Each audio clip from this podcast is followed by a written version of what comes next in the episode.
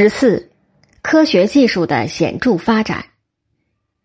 数学的领先地位。魏晋南北朝时期，科学技术有了显著进步。这一时期的科学技术继承了前代的成就，在数学、农学、地理学、天文历法、机械制造、冶炼技术以及医学等方面，又有诸多创新。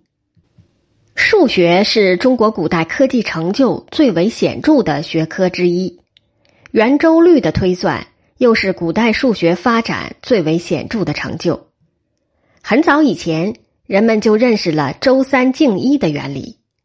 随着生产的发展，科学的进步，人们知道原先的计算结果并不精确。魏晋时期，数学家刘辉撰成《九章算术注》九卷。提出了计算圆周率的正确方法——割圆术。九章算术说周三径一，即圆周率的近似值为三。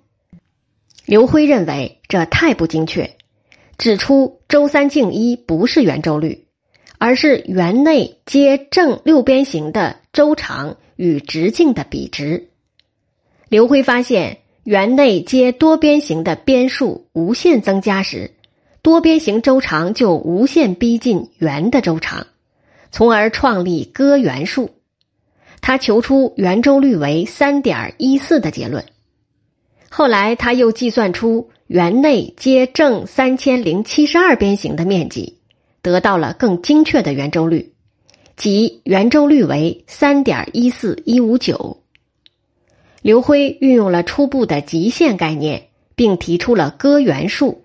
这在当时世界上是最先进的。南北朝时期杰出的数学家、科学家祖冲之，四百二十九至五百年，从小接受家传的科学知识，他重新造出了早已失传的指南车、千里船等巧妙机械。他推算出圆周率的过剩近似值为三点一四一五九二七。不足近似值为三点一四一五九二六，直到十五世纪前期，中亚数学家阿尔卡西才把它打破。他求出了小数点后十六位的圆周率精确数值。十六世纪，法国数学家维叶特也突破了这个由祖冲之创造的记录。他们都比祖冲之晚了一千年左右。这一贡献为世界所公认。月球上的一座环形山，即以祖冲之的名字命名，表达了人们的敬仰之情。农业技术的革新。魏晋南北朝时代，统治者重视牛耕和垦荒，以足给养。他们大力发展农业生产，农业生产工具和生产技术有了很大的改进和革新。如整地的工具犁、耙、磨等。耙地时，人立于耙上，使入土较深，来回往返拖拉，将土壤耙细、耙均匀。磨地是在犁地和播种前后使用，不装铁齿以压平土壤为宜。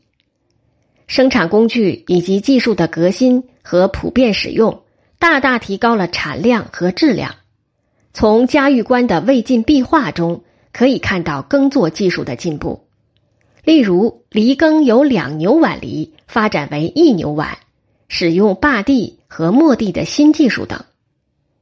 北魏时期，农学家贾思勰治学严谨，采菌经传，原籍歌谣，寻之老成，验之形式，最终写成《齐民要术》这部农学著作。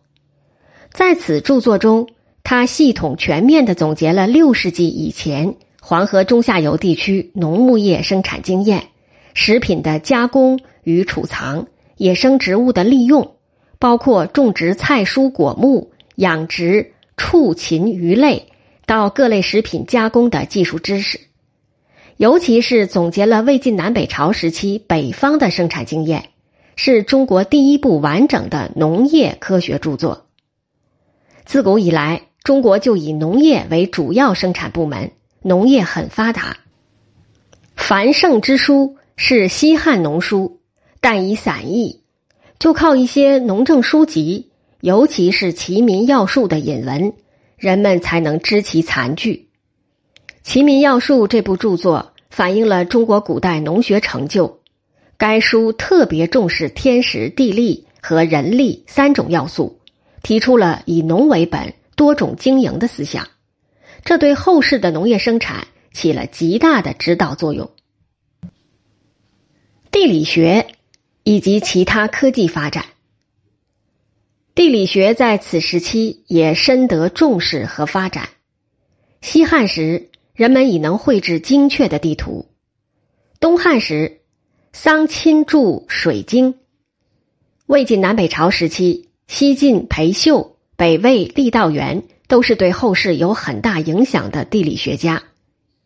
裴秀绘制了《禹贡地域图》，以禹贡山川地名从来久远，多有变异，唯有对历史地理做了认真研究，他才有此作。《禹贡地域图》十八幅。是见于文字记载的中国最早的历史地图集。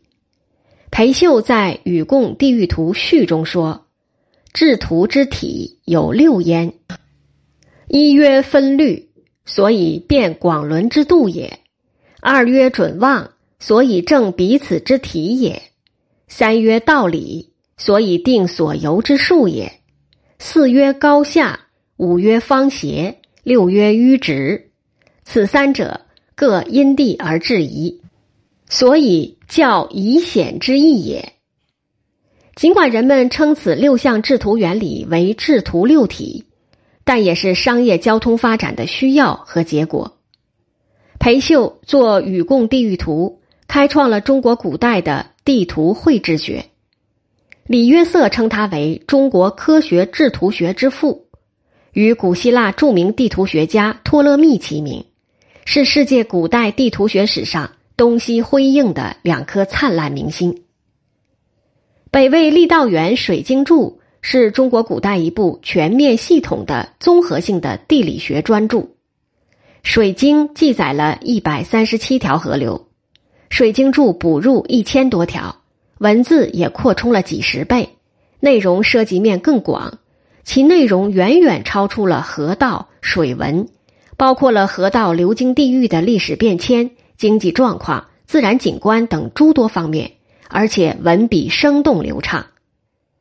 当时的天文历法研究也有新的进展。冬季的禹喜在前人研究成果基础上，首次提出岁差的概念，并探求其数值，在历法上面的成就也是相当突出的。从曹魏景初历。到南朝刘宋元嘉历，再到祖冲之大明历、北周丙寅元历，中国的历法不断改进，一次比一次精确，其水准达到一定的高度。葛洪和陶弘景在化学方面取得成就的同时，在医学方面也做出了重要贡献。他们分别撰有《肘后足疾方》《神农本草经集注》。这是给后人留下的一份十分宝贵的遗产。